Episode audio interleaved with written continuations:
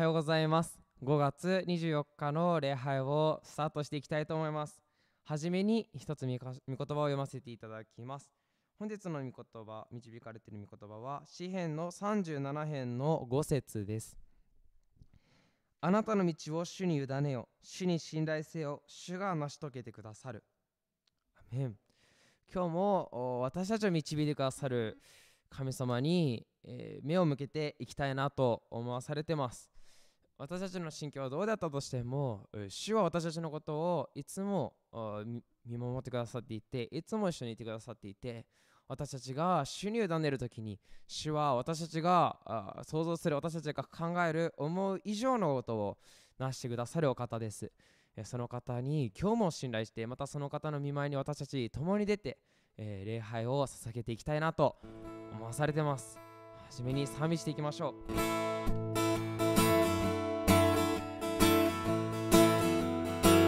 栄のにます主の栄えのにます主の御言葉に固く立ちて神には見栄えあれと高く大叫ばそれす。立て立て永遠に変わらぬ御言葉を信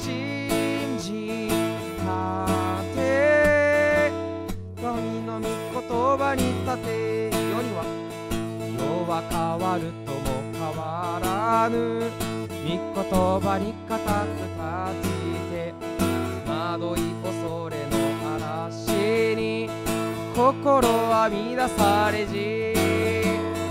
立て立て永遠に変わらぬ御言葉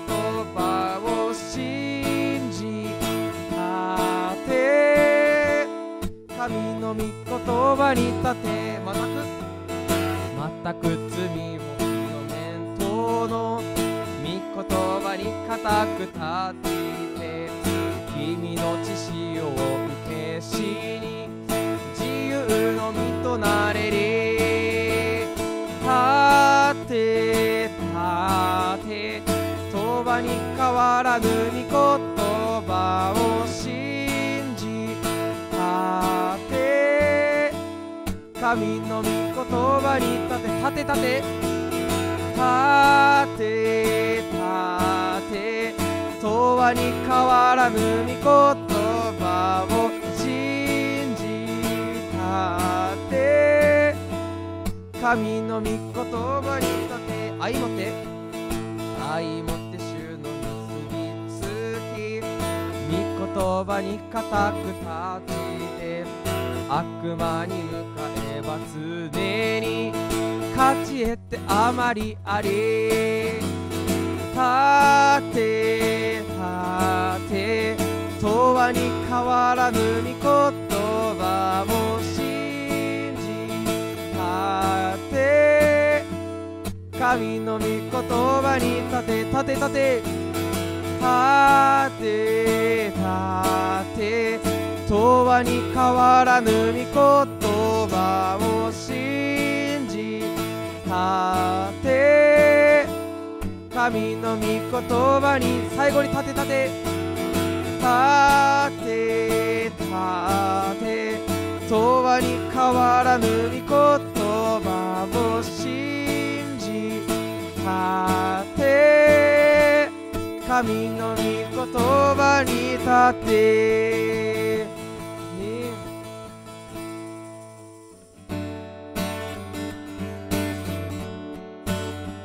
けて賛美していきましょう。さあ賛美しよう。さあ賛美しよう。救い主イエスに。さあ賛美しよう。救い主イエスに。ホザナ。ホザナ。たえよ。賛美しよ救いの岩をざな。たたえよ。賛美しよ救いの岩にさあ賛美しよ。さあ賛美しよ。う救い主イエスにさあ賛美しよう。救い主イエスにさあ賛美しよう。さあ賛美しよう。救い主イエスにさあ賛美しよ主イエスにホザナホザナたたえよ。う賛美しよう救いの絵はホザナたたえよ。う賛美しよう救いの岩にホザナホザナたたえよう賛美しよう救いの岩ホザナたたえよう賛美しよう救いの岩にもう一度初めから賛美していきましょうさあ賛美しようさあ賛美しよう救い救い主イエスに。さあ賛美しよう。救い主イエスに。ホザナホザナたたえよう。賛美しよう。救いの岩ホザナたたえよう。賛美しよう救いの。岩にホザナホザナたたえよう。賛美しよう救いの。岩ホザナたたえよう。賛美しよう救いの。岩にホザナ。ホザナたたえよう賛美しよう救いの岩ホザナたたえよう賛美しよう救いの岩に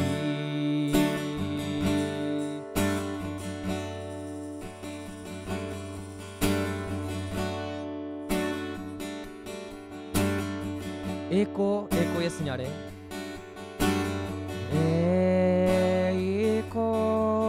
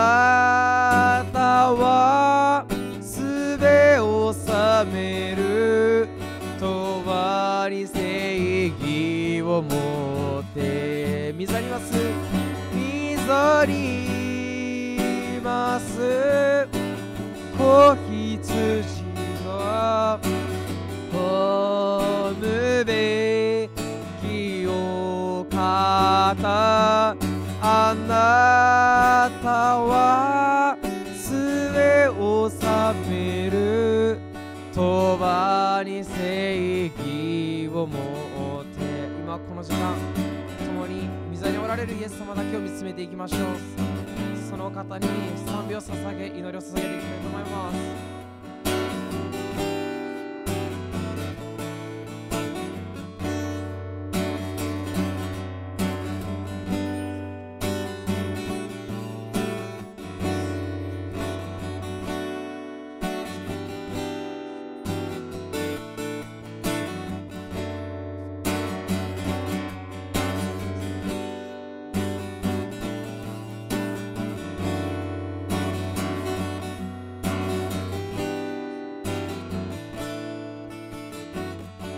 足ります。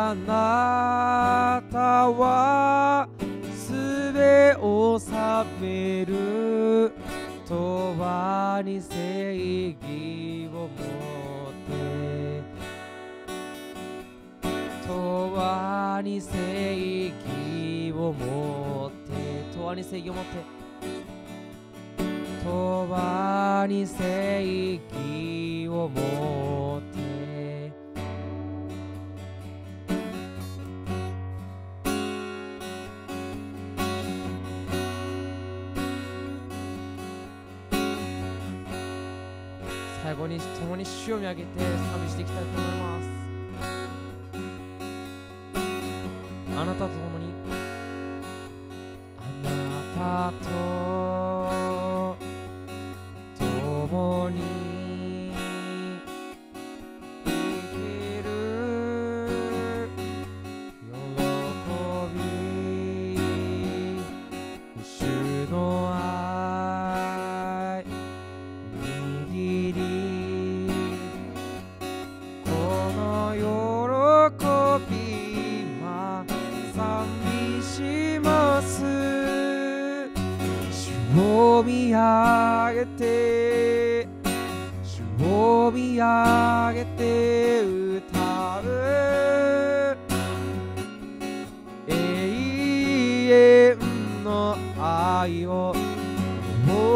あげて両手あげて歌う愛しますあなたを。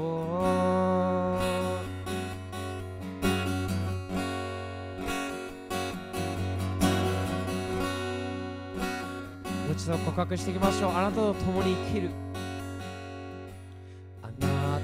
voz.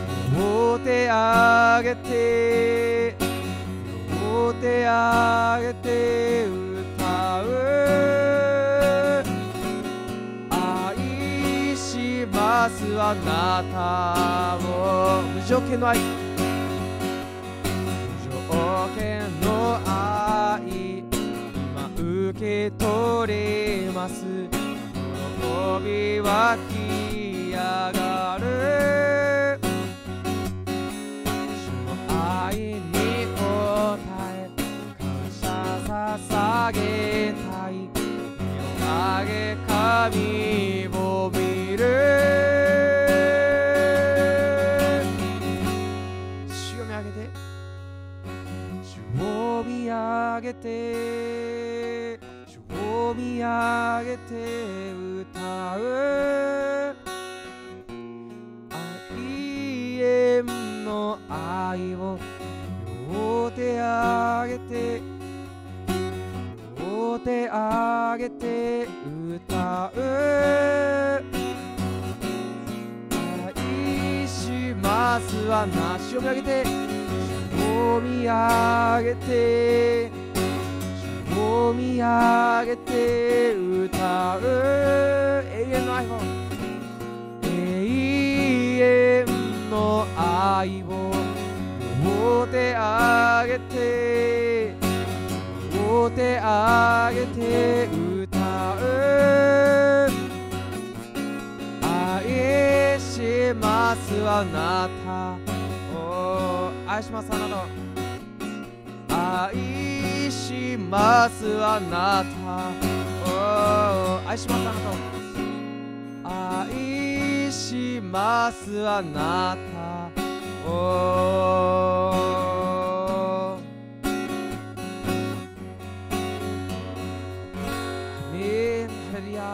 様に大きな拍手を捧げていきましょう。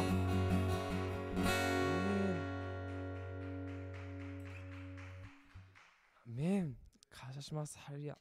それでは、えー本日も小川先生にメッセージを取り付いていただきたいと思います。先生よろしくお願いします。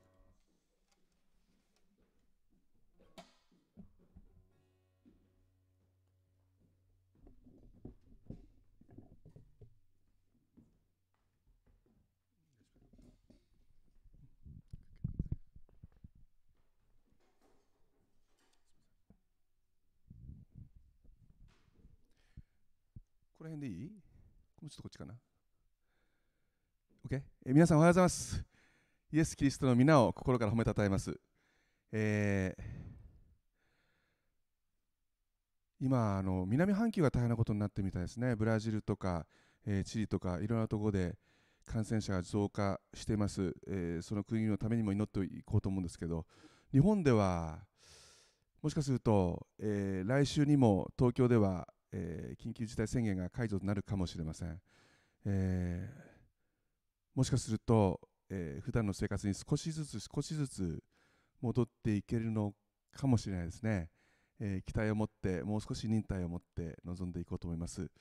え本日のメッセージのタイトルはですね、あなたも、あなたの家族もというタイトルです。え聖書の御言葉にですね、えー詩篇の119編でですね、苦しみにあったことは私にとって幸せでしたっていう言葉があります。面白いですよね。苦しみにあったことは私にとって幸せでした。普通は、まあ、喜ばしいことがあったのは、あるいは楽しいことがあったことは、私にとって本当に幸せでしたっていうんですけども、でも、苦しみにあったことは私にとって幸いでしたっていうんです。聖書の言葉では時々えっと思う言葉がよく出てきます。例えば、えーマタイの福音書の中でイエス様は言いました。心の貧しいものは幸いですって。普通でしたら、心の豊かなものは幸いなんですよね。だけどイエス様は、心の貧しいものは幸いですって言ったんです。でもちゃんとその答えがその後にあります。天の御国はその人のものだからです。ここで心貧しいというのは、私は本当に何もできません。私は本当に小さなものですって言って、自分の本当謙遜に、でも神によりすがるものは幸いですって言うんですね。その人のために天はあるからですって聖書は言います。そして、苦しみにあったことは私にとって本当に幸せでしたっていう言葉にも、その後に答えが書いています。苦しみにあったことは私にとって幸せでした。それで私は神の掟を学びました。この後こう言います。あなたの御口の見教えは幾千もの金銀に勝りますって書いてあるんですねつまり神様のその言葉に従って歩むというのはこの世の価値観で歩むことよりもなんかね比べ物にならないほど素晴らしいことなんですってこの詩の作者は言います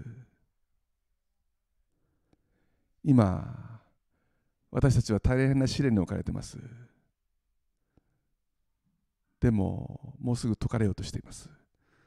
もし皆さんが今のこの状況をあと何年かで、えー、振り返った時に苦しみにあったことは私にとってこっち？幸せでした。それで私は神の掟を学んで神の言葉の素晴らしさが分かったので言いたいですよね。実は今日のですね、えー、使徒の働き16章の言葉から今日のメッセージのあなたもあなたの家族もという言葉を取りました。この使徒の16章を見てみますと伝道者であったパウロとシラスがとんでもない試練に遭います。でもその中にあっても神の御心に従った時素晴らしい出来事が起こるんです。多分パウロとシラスが何年か後にこのことを思い出した時にあの時つらかったけど本当に幸せだったってそんなふうに思えると思います。皆さん苦しみが私たちにとって幸せだったって言えるってどういうふうに歩んだ時なんでしょう。聖書から聖書の言葉からそのことを共に学んでいきたいと思うんです。一言お祈りします。天のお父様あなたの皆を心から褒めたたえます。今日もこのようにしてあなたの御言葉が私たちに与えられている時本当にそのことに感謝します。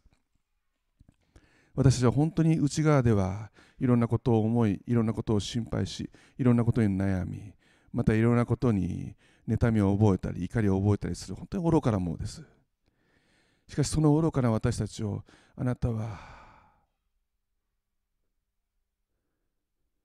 十字架の死で血によってあがなってくださるほどに私たちを愛してくださるその愛にその愛を覚えるときただただと思ってただただ恐縮するばかりです。価値のないものを価値あるものとして高価で尊いと言ってくださるその愛に心から感謝します。これから語られる御言葉が主よ。あなたの御口の教えが幾千の金銀に勝るものであることを私たちは知っています。しかし私たちは愚かですからあなたの力なくしてそれを悟ることはできません。今日聖霊様どうぞ私たちに油を注いでくださって。あなたにあってあなたの知識が分かるようにどうぞ私たちの心を開いてくださって。御霊に満たされて御言葉を聞くことができますようどうぞ助けてください。イエス様語ってください。感謝をして主イエス・キリストの皆を通してお祈りいたします。アメン。ハレルヤ。えー、今日の聖書の箇所、使徒の働き16章、えー、テーマの御言葉は16章の30節なんですけども、えー、少し前の、えー、使徒の働き16章16節から34節までちょっと長いんで、えー、私の方で読ませていただきますんで皆さんも目で追っていただけるとありがたいです。よろしいでしょうか？使徒の働き16章。16節から。私たちが祈り場に行く途中占いの霊に疲れた若い女奴隷に出会った。この女は占いをして主人たちに多くの利益を得させているものであった。彼女はパウロと私たちの後についてきてこの人たちは意図高き神のしもべたちで救いの道をあなた方に述べ伝えている人たちですと叫び続けた。幾日もこんなことをするので困り果てたパウロは振り返ってその霊にイエス・キリストの皆によって命じる。この女から出て行けと言った。すると即座に霊は出て行った。彼女の主人たちは儲ける望みがなくなったのを見てパウロとシラスを捕らえ役人たちに訴えるため広場へ引き立てていった。そして2人を長官たちの前に引き出してこう言った。この者たちはユダヤ人でありまして私たちの町をかき乱しローマ人である私たちが採用も実行もしてはならない風習を宣伝しております。群衆も2人に反対して立ったので長官たちは2人の着物を剥いで鞭で打つように命じ何度も鞭で打たせてから2人を牢に入れて看守には厳重にバンするように命じた。この命令を受けた看守は2人を奥の牢に入れ足に足かせをかけた。真夜中頃パウロとシラスが神に祈りつつ賛美の歌を歌っていると他の囚人たちも聞き入っていた。ところが突然大地震が起こって極者の土台が揺れ動きたちまち扉が全部開いて皆の鎖が溶けてしまった。目を覚ました看守は見ると牢の扉が開いているので囚人たちが逃げてしまったものと思い剣を抜いて自殺しようとした。そこでパウロは大声で自害してはいけない。私たちは皆ここにいる。と叫んだ。看守は明かりを取り駆け込んできてパウロとシラスとの前に震えながらひれ伏した。そして2人を外に連れ出して先生方救われるためには何をしなければなりませんか？と言った。2人は主イエスを信じなさい。そうすればあなたもあなたの家族も救われます。と言った。そして彼とそのかその家の者全部に主の言葉を語った。看守はその夜時を移さず2人を引き取りその打ち傷を洗った。そしてその後その後ですぐ彼とその家の者全部がバプテスマを受けた。それから2人をその家に案内して食事のもてなしをし全家族揃って神を信じたことを心から喜んだ。ここまでにします。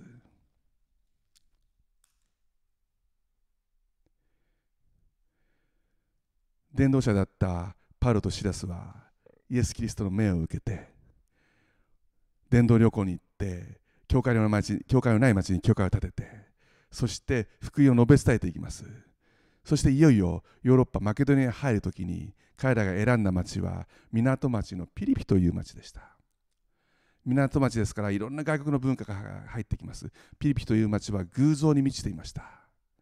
いろんな動物や月や星や神様が作られた太陽などを神として崇めていました。その町にパウロとシラスがイエス・キリストを誠の神を述べ伝えるために町に入っていくとですねなんと占いの霊に取りつかれた女が要するに占い女占い師ですよね。占いですから日本にもあると思います。手相を見てあげるよ。水晶であなたの運勢を占ってあげるよ。星座であなたの生まれた月はいつですか。あなたの人生はってこのように占うわけです。ところがパウロとシラスを見た瞬間この人たちは誠の神を述べ伝えるものですって言って2人を宣伝し始めたんですね。ところがそれがあんまりしつこいんでパウロが後ろを振り返ってこの女に言うんです。この女に取り付いている霊よこの女から出ていけイエス・キリストの皆によって命じるってイエス・キリストの皆によって命じたんです。イエス・キリストの皆こそが一番高きところの力ある皆なんです。だからイエス・キリストの皆によってと言った瞬間悪霊が恐れて逃げたんですね。そして彼女は解放されたんです。我に返ったんです。そうすると自分がなんて愚かなことをしてたんだろうって分かったんです。何の力もない。何の本当にただそこに形があるだけの人間が作った神を拝んでそれで占いをするなんて。だから彼女はもう占いをしなくなったんです。ところが困るのはその主人たちですよね。女を使ってお金儲けをしていたんです。つまり主人たちはその女占い師を利用していたんですね。物のように。でも稼ぎ口がなくなっちゃったんでパウロを捕まえてきて広場に持ってきてそして役人たちを連れてきてそして群衆を呼んできてこの2人はユダヤ人でありまして長官の役人たちをこの人たちはこのローマでは行ってはいけないそのようなこの人たちの変な文化を風習を私たちのところに持ってきて私たちを変な文化に染めようとしてます。って言うんですね。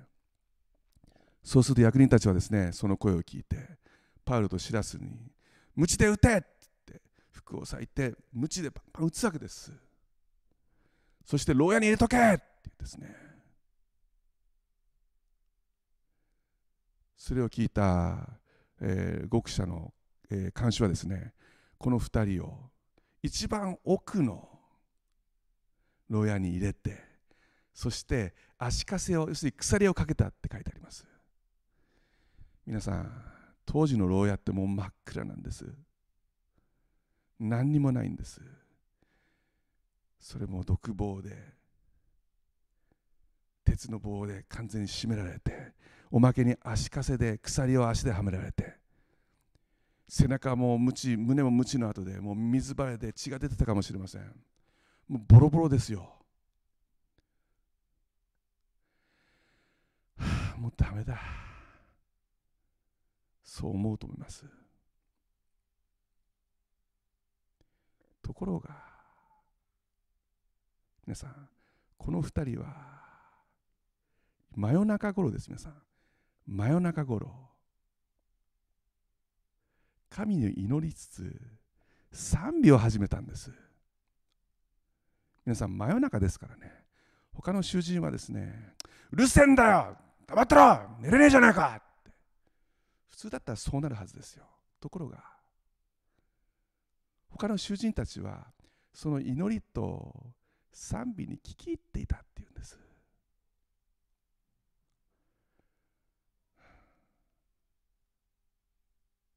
我々の敵はサタンは2人を牢屋に閉じ込めて鞭で打って傷つけて真っ暗な奥の暗闇に閉じ込めて これで終わった。あいつらはもう伝道できない。これで終わったと思ったはずです。しかし皆さんサタンはこの時大きな失敗を犯しました。それはこの2人を同じ牢屋に入れてしまった。マタイの福音書にこう書いてあります2人でも3人でも私の皆にあって集まるとき、私もそのただ中にいると。2人以上で私の名によって祈るとき、私はそれを聞いて答えるって。パウロとシラスが2人で祈りつつ賛美した瞬間、そのただ中にイエス・キリストがいらっしゃるんです。皆さん、その場所は教会になったんです。苦しみの賛美を主人たちは聞きたいと思ったんですだから目を覚ましてじっと聞いていたんです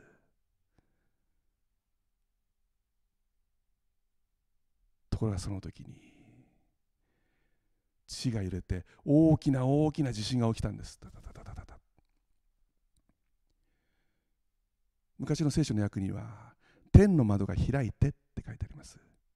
天の窓が開いて地が大きく揺れて極者のもといが揺れ動かされて。そしてすべての牢の戸が開いちゃったんです。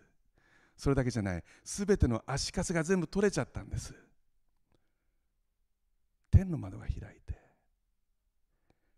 皆さんその時天でどんなことが起こっていたか。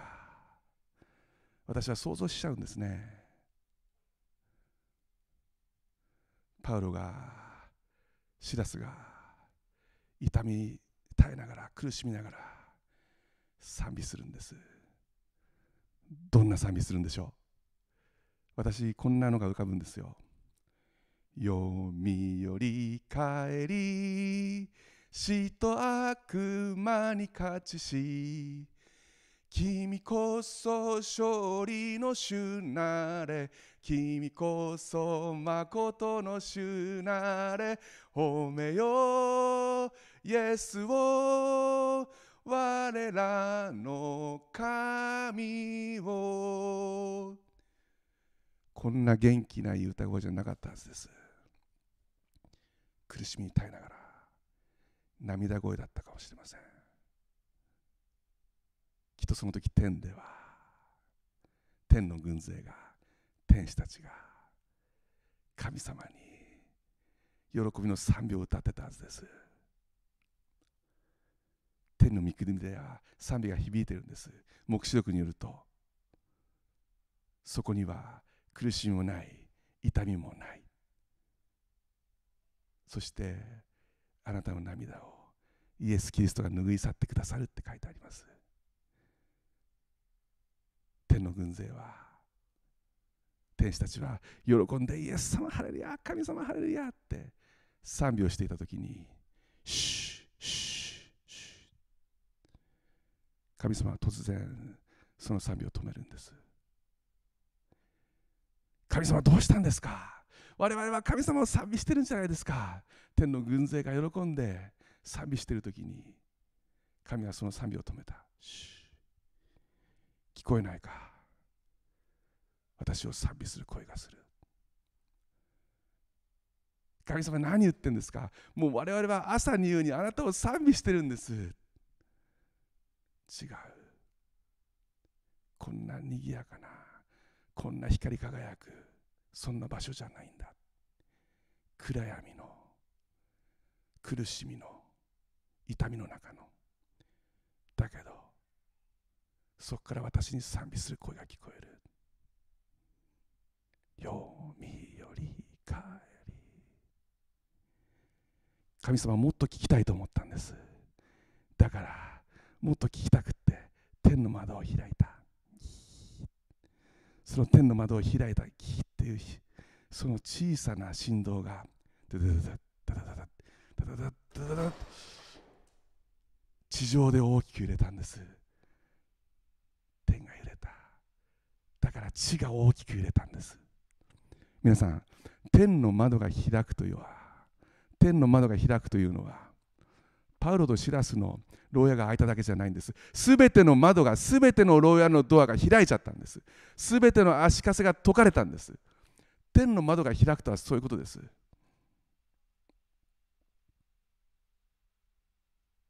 監視を当てて明かりをつけてやってきてもう全部ドアが開いてるのを見てあもうダメだ。その当時監視がですねもし一人でも囚人を逃がせば命を取られることになります。もうダメだ。もうおしまいだ。私はもう打ち首だ。こんなんだったら自分の剣で自分を刺して自害しようとします。自殺しようとします。でもその時にパウロとシラスの声が響きました。自害してはならない。私たちはここにいる。って言ったんです。死んじゃダメだ。諦めちゃダメだ。私たちはここにいるからですね全員いたんです皆さん。パウロとシラスだけじゃない。全員がいたんです。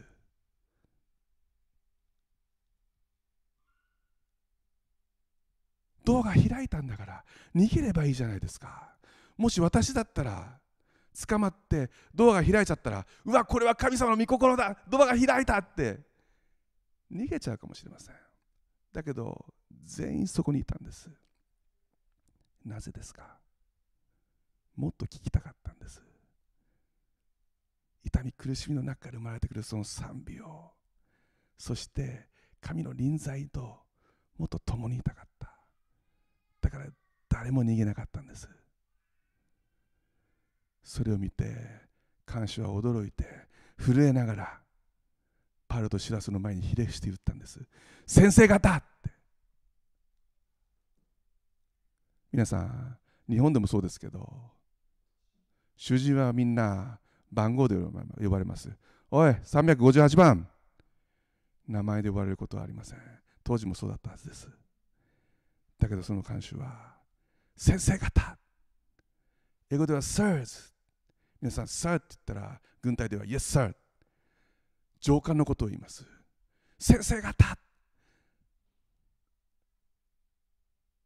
そしてくったんです。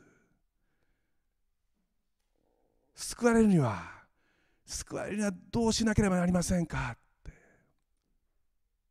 英語では What must I do to be saved? 俺は What do I have to do to be saved? To do 何をしなければ。救われるには何をしなければなりませんかって聞いたんです。私この監修の人も素晴らしいと思うんです。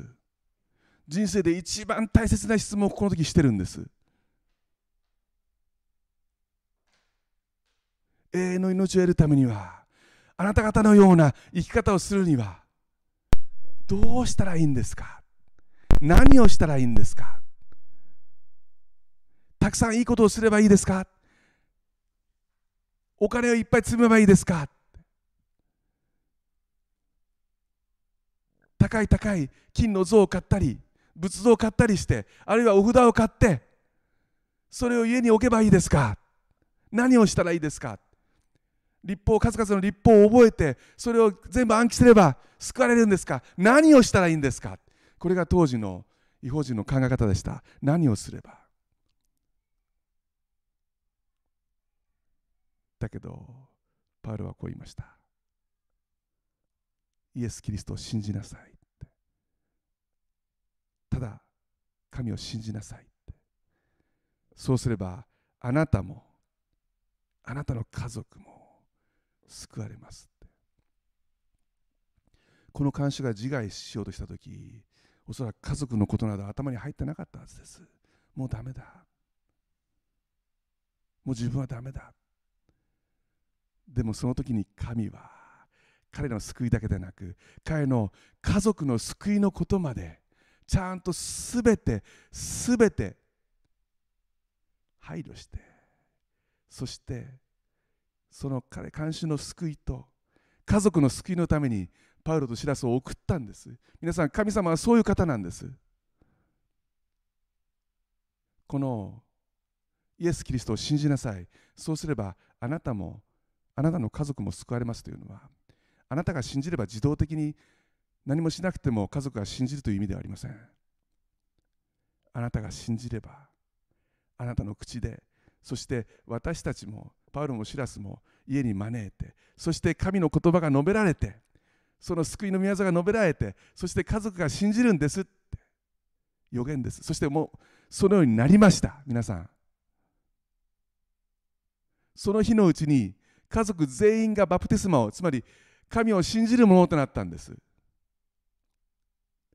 救われたんです。この当時の家族全員というのは子供たちとか奥さんとかそれだけじゃありません。雇い人も奴隷も親戚も全部含まれてるんです。その全ての人が皆さん救われたから。だから家族みんなで喜んだって書いてあるんです。こんな素晴らしいことが起こったんです。苦しみの中です。皆さん今日2つのことを握ってください。1つ目は苦しみの中でこそ賛美をするということです。苦しみの中でこそ祈りつつ賛美をするということです。その苦しみの中の賛美を神様は尊くお持ちになるということです。アメリカの教会であるご婦人がですね非常に賛美を好む方で賛美してたんですけども時々賛美を全くしない日があるんです。牧師先生が「今日はどうされました?」って言うと「いや今日は私は本当に罪で自分の罪のことを考えるととても神様を賛美するなんて失礼で賛美はできません」そう言ったそうです。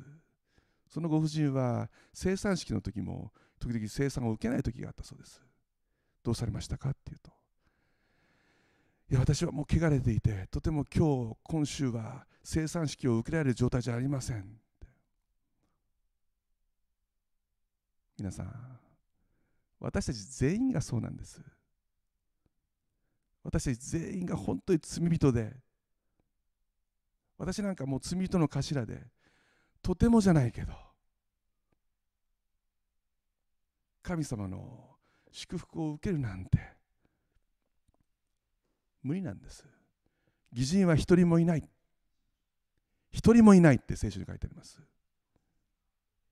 だけど皆さんだけどイエス・キリストが私たちの神が私たちの罪をすべて背負って十字架で死んでくださって血を流してくださって肉を裂いてくださってそして私たちの身代わりとなって全てその罪を受けて死んでくださってよみがえったそのよみがえった命を私たちは握ってるんです。だから私たちは賛美していいんです。神を喜んでいいんです。救われたって言っていいんです。義と認められたんです。イエス・キリストの血によって。そして私たちが苦しみの中ではつらつと歌えない歌えないかもしれないけどだけどだけどそれでも神様賛美しますって。苦しみの中で賛美するとき天の窓が開かれるんです。素晴らしいことが起こるんです。苦しみの中の賛美を囚人たちはじーっと聞いてました。ギターもなければピアノもなかったはずです。はつらつしたはつらつとした声で歌えなかったはずです。だけどその苦しみの賛美を囚人たちは聞いた。聞き入っていた。そして監獄のドアが開いてもそこから逃げようとしなかった。もっと聞きたい。もっと主の臨在に触れたい。皆さん苦しみの賛美には力があるんです。苦しい時こそ悲しい時こそ試練の時こそ神を賛美してください。2つ目は苦しみの時こそ真理を握るべき時だということです。苦しいもうダメだ関心を持ったんです。でもその時声がしたんです。諦めちゃダメだあなたは一人じゃないから。自分で自分の死を選んじゃダメだって。私たちはここにいるって。私はここにいるって。皆さんこれはパウロの言葉でもあってでもイエス・キリストの心なんです。諦めちゃダメだ。投げちゃダメだ私がここにいるからって。あなたは一人じゃないから。私はいつだってあなたと共にいるから皆さんそれが真理ですよ。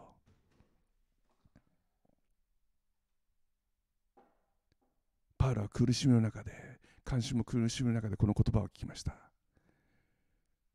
主イエスを信じなさい。そうすればあなたもそしてあなたの家族も救われますって。皆さん今試練の時です私たちも。だけどその試練の時こそ私たちもこの真理を握る時なんです。諦めちゃだめだ。私が共にいる。イエス様今日語ってくださいます。イエス様語ります。主イエスを信じなさい。私を信じなさい。そうすればあなたもあなたの家族も救われます今日最後にですね映画の話をちょっとしようと思います、えー、4月この、えー、4月にですね、えー、映画監督であります大林信彦さんという映画有名な映画監督が亡くなりました。82歳でした。小林監督が書いた「最後の講義」という本の中でこのようなフレーズが出てきます。小林監督が尊敬する先輩の映画監督にですね小津安二郎さんという映画監督います。お年を召した方はこの名前は多分何度も聞いたことがあるはずです。たくさんの映画を作ってきました。小津安二郎監督が書い、えー、作った映画の中に「彼岸花」という映画があります。家族の絆を描いた映画ですけどもその中の一節最後の方のシーンでですね2人暮らしのお年寄りの2人がお茶を飲みながらこんな会話するんです。おばあちゃんの方が「あの頃は良かったですね」おじいちゃんの方が「そうだな」そんな会話あるんですけども皆さんあの頃は良かったですねってあの頃っていつの頃だと思いますか？第二次世界大戦前の戦前の平和な時だったと思いますか？それとも戦争が終わって高度成長が終わってそして物があふれている今の時代のことを言ってると思いますか？この2人が言ってるあの頃はそのあの頃って実は戦争中なんです。戦争中のもう最後日本がいよいよ敗戦間近になって東京の大空襲でもういつ死ぬかわからない。家族が全員狭い防空壕の中に再び日常もない狭いところにもう牛詰めに入って閉じ込められて血が震えていつそこに落ちてくるかも分かんない。爆弾にブルブル震えて子供が泣いて。でもお父さんとお母さんが大丈夫だよ。みんな一緒だから大丈夫だよ。そうやって励まし合って。その頃を思い出してあの頃良かったですねって言うんです。小林監督がこの映画を見た時にですね終わった後映画館から罵声が響いたそうです。戦争の時をいいなんて言うなんてとんでもない。オズはもう映画なんか作るべきじゃないんだ。って。皆さん小津監督は戦争を肯定してるんじゃないんです。ただ今こんなに物があふれてこんなに便利になって戦争が終わって平和になって。だけど家族がバラバラになってお年寄りの方々は孫とも住めないどころか自分の子供とも一緒に住めなくて家族の絆がどんどん薄れていってそれを幸せと呼ぶんですかってこれって本当に幸せなんですかって。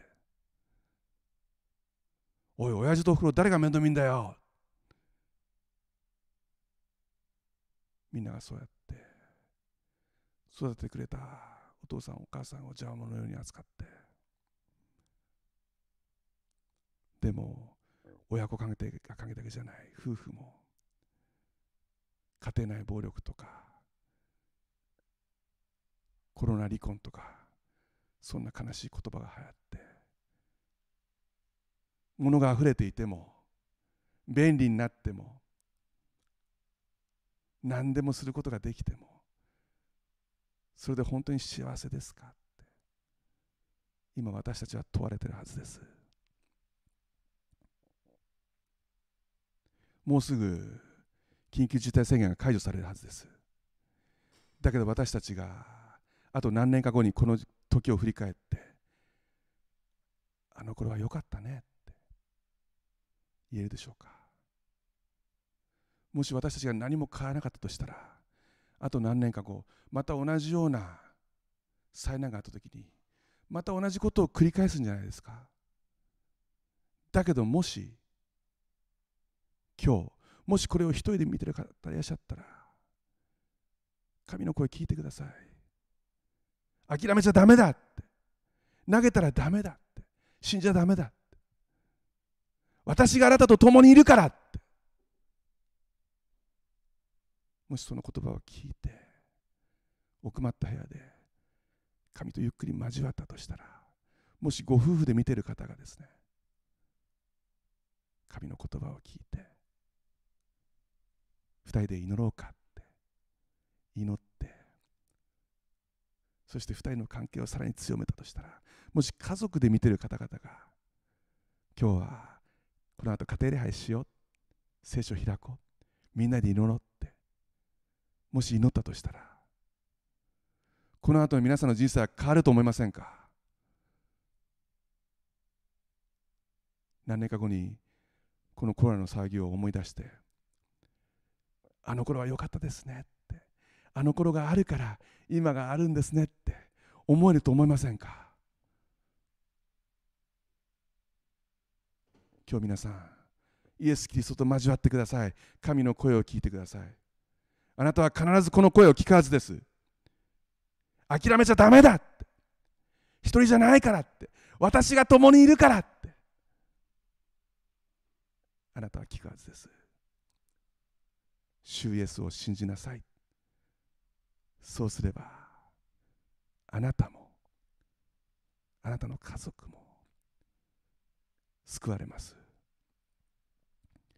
天のお父様あなたの皆を心から褒めたたえます。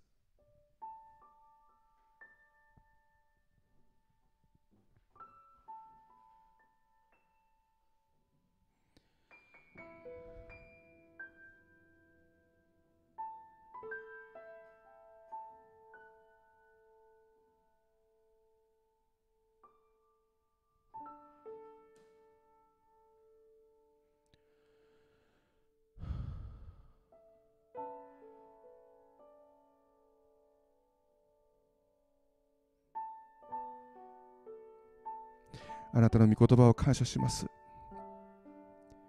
死んじゃダメだ。諦めちゃダメだ。私がここにいると。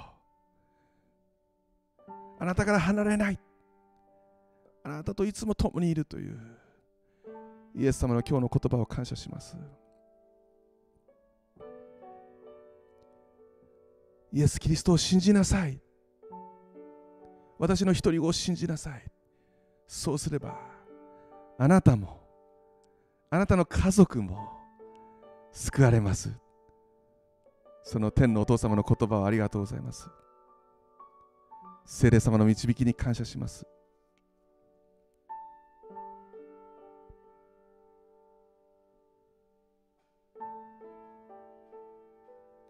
私たちはもうすぐ自由に街を歩けるようになるかもしれません。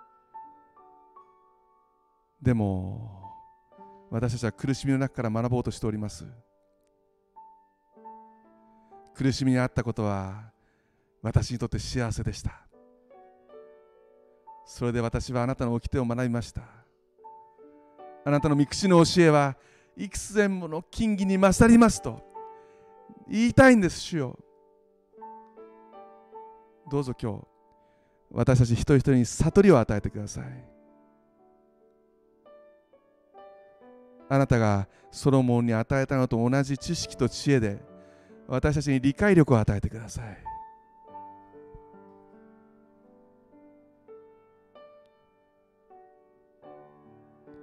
あなたの御口の教えは育成の金銀にも勝りました。ハレルヤ感謝します。ハレルヤ感謝します。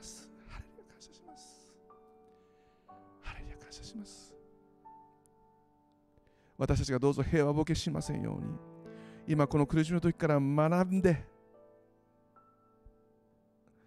どんな境遇にあっても満ち足りることを学べるように主をどうぞ助けてください。あなたの恵みを感謝します。この後の捧げ物の時もどうぞ祝福してください。感謝して主イエスキリストの皆を通してお願いします。アーメン。一緒に賛美しながら捧げ物の時を持ちたいと思います。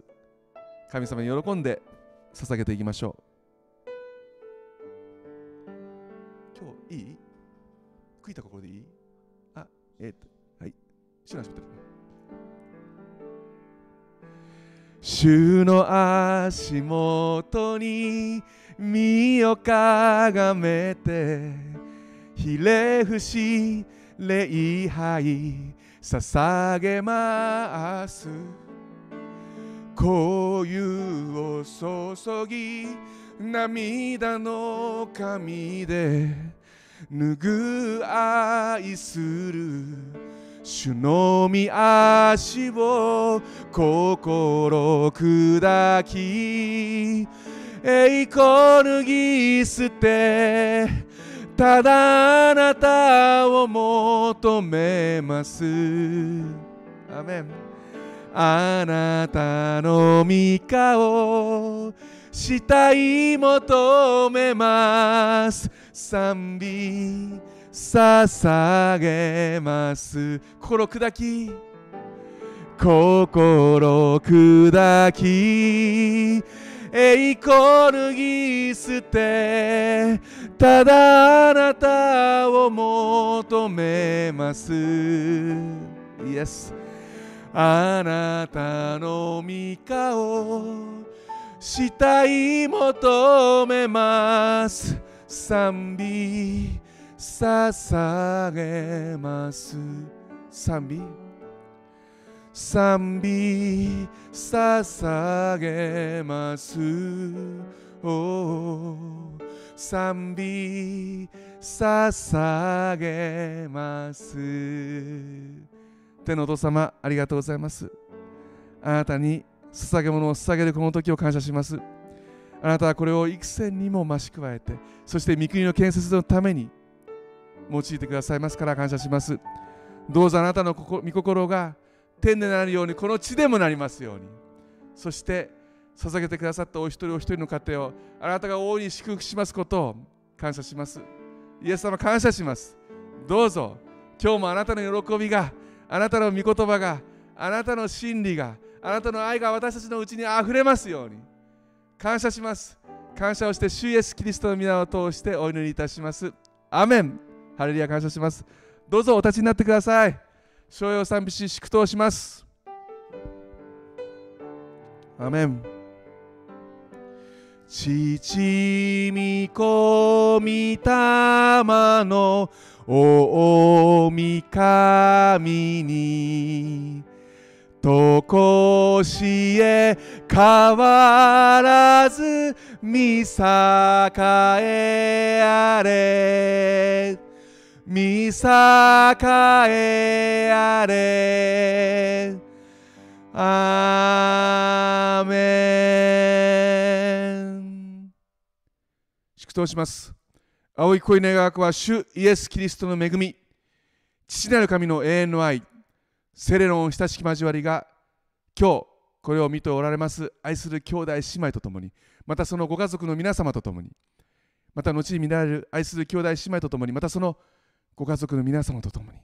今から後常しえまでもありますように。主イエス・キリストの皆によって祝福を宣言します。アメン。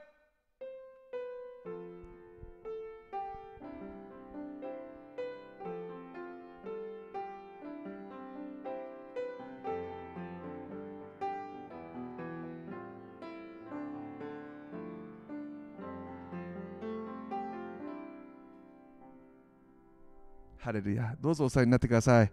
今日もありがとうございました。感謝します。えっ、ー、と報告事項が、えー、甲斐先生からいますんで甲斐先生の方でよろしくお願いします。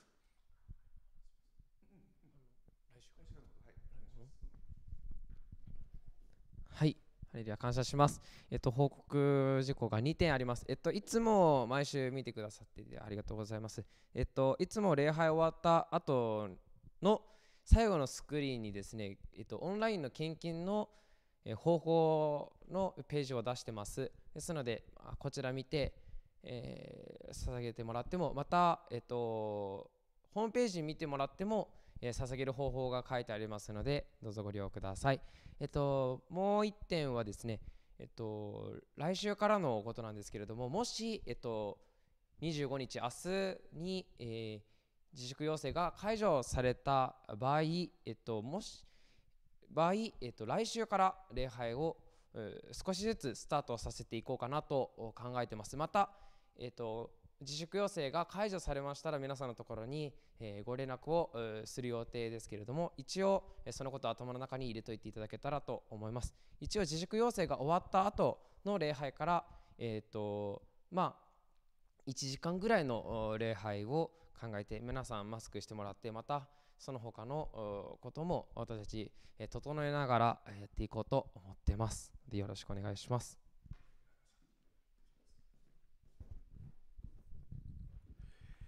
どうもありがとうございます。皆さんもう少し辛抱しましょうね、えー、忍耐を持って、えー、頑張っていきましょう、えー、もし、えー、先ほど解説言われたようにですね、えー、っと宣言が解除されますとえー、来週の31日そして、えー、7日2週に続いて試験的に、えー、礼拝をすることになります、えー、1時間の礼拝なんで短縮になります。